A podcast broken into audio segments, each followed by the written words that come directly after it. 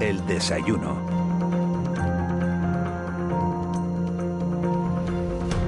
8 y 12 minutos nos metemos ya, como decía, en tiempo de desayuno en de la noche al día. Y en esta mañana de martes vamos a compartir café con el director general de, de Fred Olsen, una compañía que apostó hace más de cuatro décadas, llegaba en 1974 por el tráfico marítimo en este archipiélago, y que se ha convertido en este tiempo en la naviera con mayor conectividad en Canarias. Ahora mismo desplazarse entre las islas capitalinas es casi tan rápido en, barco como, como en avión y para el transporte de mercancías han encontrado un, un gran aliado en, lo, en los barcos rápidos. Andrés Marín Fernández de la Puente es el director general de, de la compañía. Señor eh, Marín, muy buenos días. Muy buenos días. Eh, ¿Dónde está la clave de, del éxito de Freolsen? Lo digo porque el año pasado recibieron ustedes el premio al operador del año por parte de Direct Ferry. Efectivamente, fue un, fue un premio que nos dio, yo creo, la, la agencia de viajes online que más billetes de barco vende en el mundo.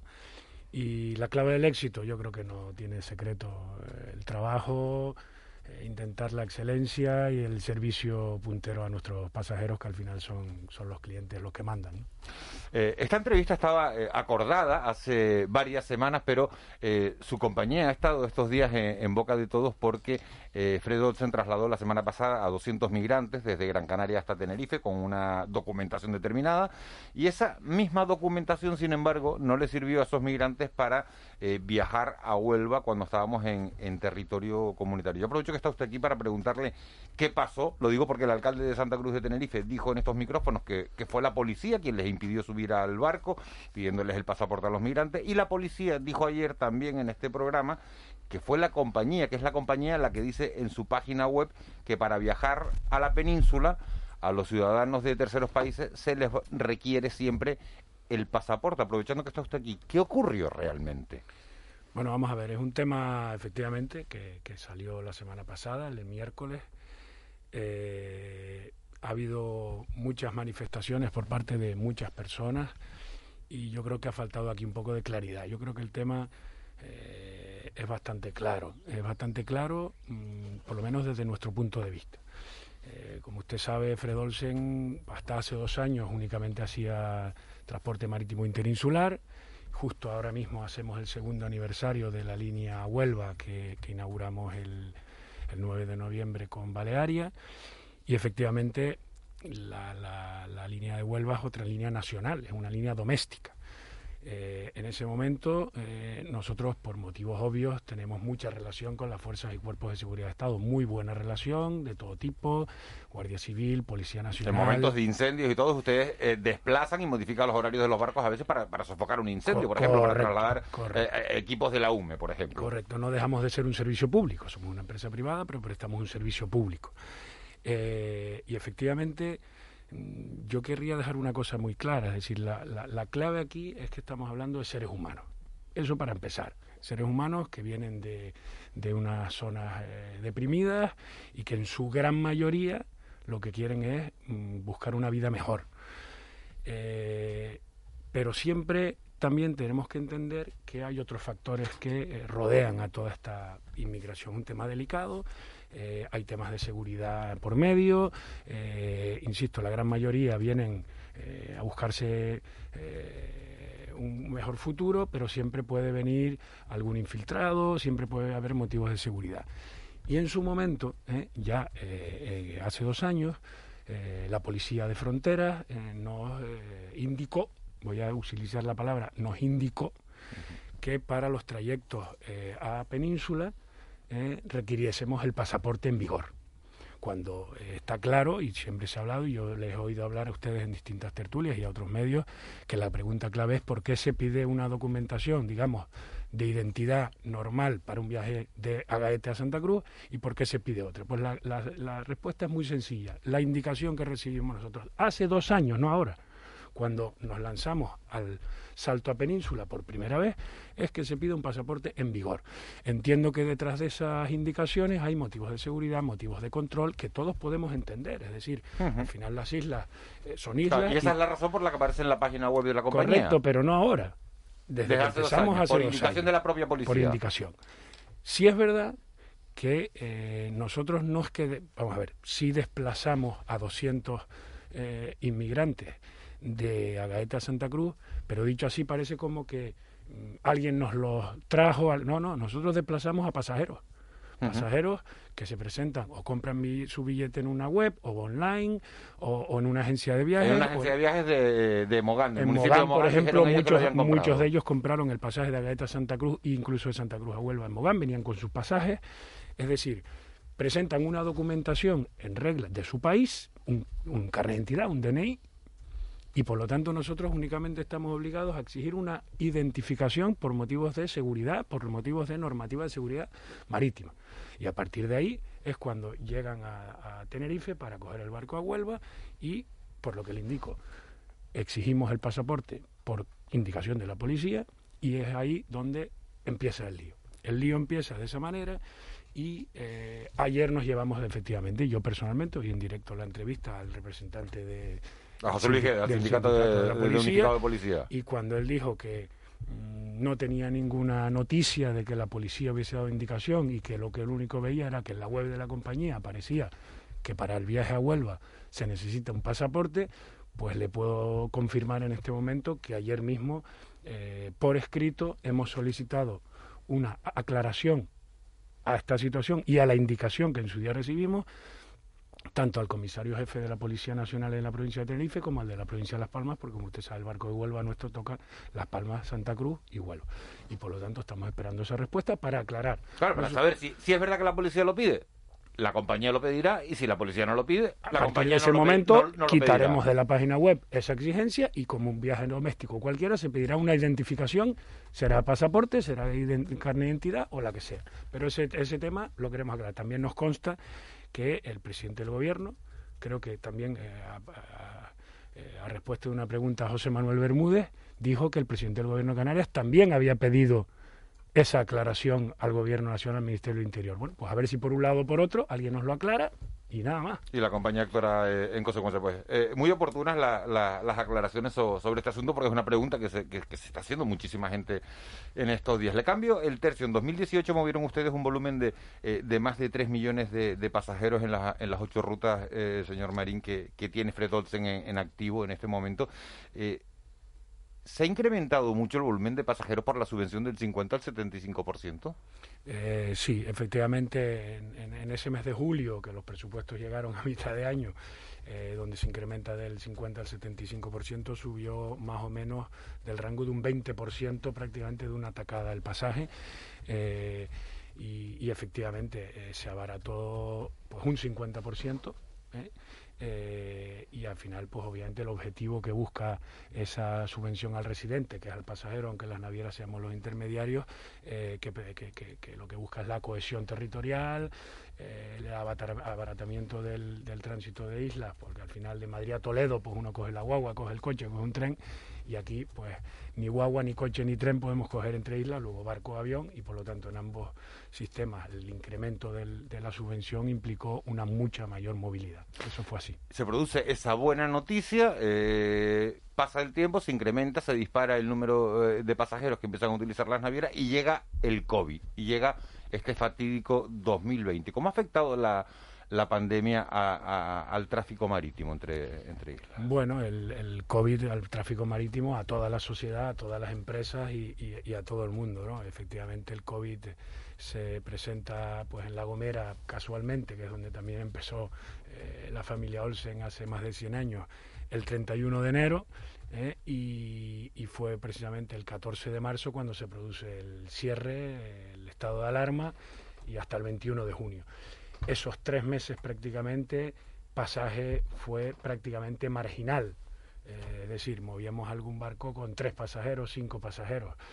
Carga un poco más porque obviamente había que abastecer a las islas no capitalinas y por lo tanto se movió un poco de carga. Sí es cierto que eh, con unas pérdidas importantes por el coste que supone esos barcos y ahí tengo que una vez más y no pierdo nunca la oportunidad de decirlo, agradecerle a, a Chano Franqui, a todo su equipo y al presidente del Gobierno de Canarias la sensibilidad que tuvieron con las dos navieras principales que operamos en Canarias por las ayudas eh, para compensar esas pérdidas, para fijar los servicios mínimos durante estos eh, tres meses. La carga bajó, no tanto como el pasaje, pero obviamente gran parte de la carga también se mueve por el turismo, ¿no? El turismo paró en seco, luego la, el consumo que hace el turista no se producía, el consumo del residente sí, bueno, pues eso que podemos decir, pues un 50% bajo la carga y el pasaje un 99% podemos decir prácticamente. ¿Y qué, ¿Y qué, medidas han tomado los barcos para eh, eh, poder prevenir el que no se extiendan los contagios? Efectivamente, cuando empezó la desescalada y el tránsito a la nueva normalidad, eh, se volvieron a incrementar los viajes. Pues obviamente tanto navieras como compañías aéreas como todas las empresas, bares, restaurantes, pues obviamente hemos tenido que hacer unas inversiones importantes para implementar las medidas eh, de seguridad sanitaria en, en, nuestros medios y pues nosotros hicimos mm, básicamente lo que lo que los expertos del minuto uno decían, es decir, geles hidroalcohólicos por todos lados, limpieza en todos los lugares de más uso y de más mm, palpación en los barcos, eh, mascarillas, distancia de seguridad, se eh, redujo la capacidad de los barcos para mantener precisamente esas distancias y todo eso con unos protocolos tanto en el embarque como en el desembarque, dividimos los barcos por zonas para que el desembarque sea también escalonado. Todo eso mm, se introdujo en un protocolo que en nuestro caso, como en su día hicimos público, eh, queríamos tener una seguridad absoluta de un tercero potente y nos certificamos con AENOR, que fue la empresa que eh, validó nuestros protocolos eh, establecidos en su día. Y hace escasas dos semanas hicieron una segunda evaluación, porque esto es una evaluación periódica y también la hemos pasado, con lo cual la implantación fue validada y certificada por ANOR y hace dos semanas fue revalidado ese certificado, digamos que por decirlo coloquialmente, para que no nos durmamos. ¿eh? Eh, señor Marín, muy buenos días. Eh, permítame que retome un poco el asunto controvertido de la semana pasada para preguntarle si, si esta circunstancia se ha dado anteriormente, es decir, si ha habido otras ocasiones anteriores que no trascendieron simplemente porque no estaban tan bajo el foco de la opinión pública, lo, lo sucedió en Arguineguín, eh, en lo cual, digamos, grupos de, inmigrantes, bien magrebíes, bien subsaharianos, viajaron a la península en buques de Olsen, digamos, buscando un poco pues, pues, pues su, objetivo inicial, que porque se habla mucho a veces de, bueno, yo vi a grupos de, básicamente subsaharianos, eh, eh, en tal barco, y, hay también a veces una leyenda urbana sobre eso. Bueno, efectivamente, eh, hechos como el de la semana pasada no se han producido, es decir, yo tampoco tengo los detalles eh, claros, pero obviamente si es verdad que es un hecho objetivo que el día anterior a, a suceder el tránsito entre Gaete y Santa Cruz y el intento de de estos casi 200 eh, seres humanos de, viajar a Huelva eh, no se ha producido antes. Es decir, yo esto lo achaco, supongo, no lo sé, esto es intuición, opinión, no lo es. A lo que pasó en la el día anterior. A, la suelta o, al, hecho de que, de que, de que donde había 1.500 o 2.000, pues, pues alguien que todavía creo que no se ha eh, señalado o descubierto, pues, pues dejó, digamos, en la, en, en, la calle a 200 a la vez. Esos fueron luego trasladados en unas guaguas a Las Palmas y en Las Palmas... Mm, Se fueron pues al sur y luego querían irse a la península. Exacto. Entonces, eso trascendió, yo creo, insisto, por el, por el gran número que era. Ahora, que en otras ocasiones, eh, con documentación válida, incluso con pasaporte, hayan ido en barcos eh, a la península eh, personas que hayan accedido a las costas de Canarias de esta forma, pues yo entiendo que ha debido pasar, pero probablemente no haya trascendido precisamente porque ha sido un poco más en cuenta gota. Insisto, lo que un poco se ha dicho también por, por los responsables públicos, por, lo, por el delegado del gobierno, por los responsables policiales, es que, y, creo que últimamente también por, por, los ministros, aunque se contradicen entre ellos y tampoco, tampoco tenemos una opinión clara. Se dice pero no se dice, es que la mitad de los inmigrantes han ido. Eh, exacto, y que al final ellos lo que, lo que buscan al final no es evitarlo, sino que sea controlado. Bueno, pues yo me imagino que al ser 200 se, se, saldría esto un poco a la luz porque, porque a lo mejor ellos consideran que 200 no se pueden controlar y a lo mejor de 20 en 20 sí, no lo sé. Eh, insisto, esto es un poco opinión, intuición. Personal de Andrés Marín, no de Fred Olsen, eh, a su pregunta, pero la verdad es que no, no, conozco el trasfondo. Eh, buenos días, señor Marín. buenos días. Tres millones de pasajeros en 2018. Usted ha dicho que en los, en los meses de confinamiento llegaron a salir barcos con tres o cinco pasajeros. ¿Cómo es la situación en estos momentos? ¿Es el barco, da el barco más sensación de seguridad que un avión en, en, cuando estamos en una pandemia como esta? Bueno, pues yo creo que sí, pero insisto, no soy objetivo en esta en esta respuesta, ¿no?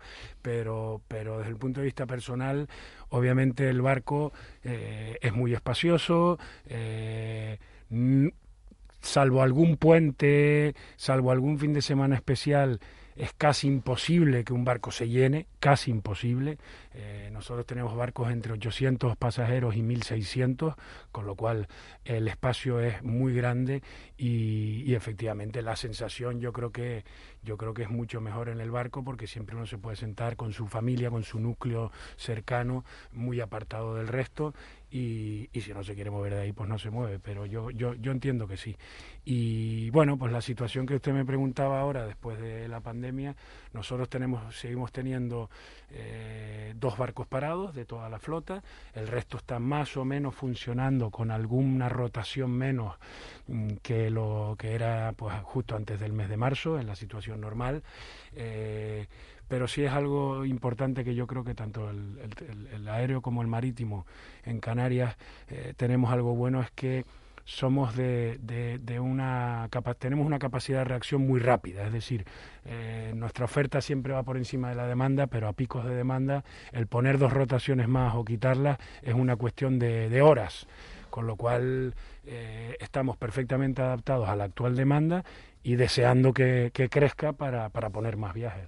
Eh, pocas empresas invierten en, mitad de, una pandemia. Entiendo que un barco no se compra de, un día para, para, otro, que habrían encargado eh, el Bajamar Express, eh, el barco que, que, se incorporó a la, a la flota de Fredos en el pasado mes de agosto, es un, es un trimarán con, con tecnología Big Data.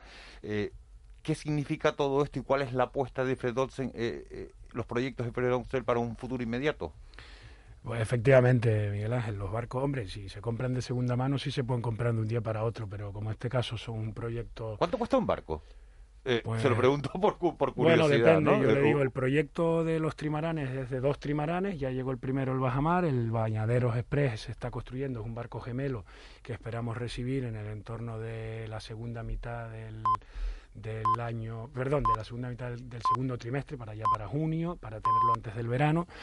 Este proyecto supone unos 140 millones de euros aproximadamente. 140 millones de euros los, dos, los, dos, barcos. los dos barcos, más o menos. Y efectivamente el, contrato de construcción se firmó pues en el mes de octubre de 2017. O sea, imagínese usted eh, si, si se podía prever el COVID en, en, esa época o cualquier tipo de crisis brutal de este tipo. Hay que decir que un barco de esos tiene una eslora, lo estaba mirando ayer, de 118 metros y un campo de fútbol, para que el oyente se haga, se haga una idea, tiene entre 100 y, y, 120 metros de... 105, 105, 105, bueno, pues más grande la eslora de, del, del Fred Olsen que, que, lo que mide un, campo de fútbol. Le preguntaba por los nuevos proyectos, por las nuevas... Si tienen pensado nuevas rutas. Bueno, en principio siempre la cabeza está funcionando, eso está claro. Ahora mismo, efectivamente, lo, lo que tenemos todos en mente es cómo salir de esta crisis, ¿no? Eh, nosotros con los dos trimaranes, más el Betancuria Express que, vino hace dos años a nuestra flota, eh, que es el catamarán más grande del mundo, con 1.600 pasajeros y que está ahora mismo precisamente en Barada en Asticán, pero cubre la ruta Las Palmas Morrojables. Eh, creemos que con el Benchijigua Express y estos tres nuevos barcos eh, hemos dado un salto de calidad para ofrecer un, mejor servicio a Canarias, que al final es lo que nos, lo que nos importa. pero siempre hay siempre hay cosas en la cabeza y, bueno, vamos a ver. Pero insisto, ahora mismo lo que estamos, creo que toda la sociedad esperando es a ver si esa luz al final del túnel que dicen ahora con las vacunas que, empezamos a ver se cristaliza, empezamos a salir de esto y de verdad vamos a la, a la normalidad parecida a la que teníamos antes, no una nueva, sino parecida. ¿El negocio naviero eh, en la pospandemia es viable eh, o precisa de cambios profundos? Le pongo un ejemplo, ¿no? Las aerolíneas, ¿no? Se está diciendo que, el negocio de las aerolíneas pues ya no volverá a ser el que fue durante años, incluso superada la, la pandemia, los, los, tránsitos largos, etcétera, ¿no?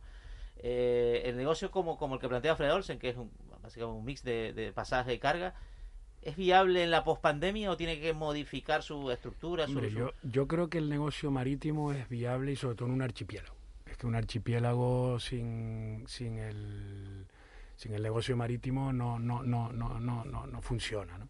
Eh, la carga va, eh, mire usted la, la carga el 95% de la, de la carga mundial se mueve por mar el 95 con lo cual eso yo creo que ni la pandemia lo puede cambiar y en un archipiélago la carga tiene que ir por mar. Bueno, una reducción del, comer del, del, del, comercio mundial a escala mundial, lógicamente se, se, trasladaría al. Se puede trasladar, pero fíjese, por ejemplo, eh, los supermercados en esta pandemia han crecido. Uh -huh. Es decir, la gente al final tiene que consumir o fuera de casa o en casa. Y al final, pues, pues eso, hombre, la economía se ralentiza, las compras, eh, las, amueblar una casa, todo eso puede variar.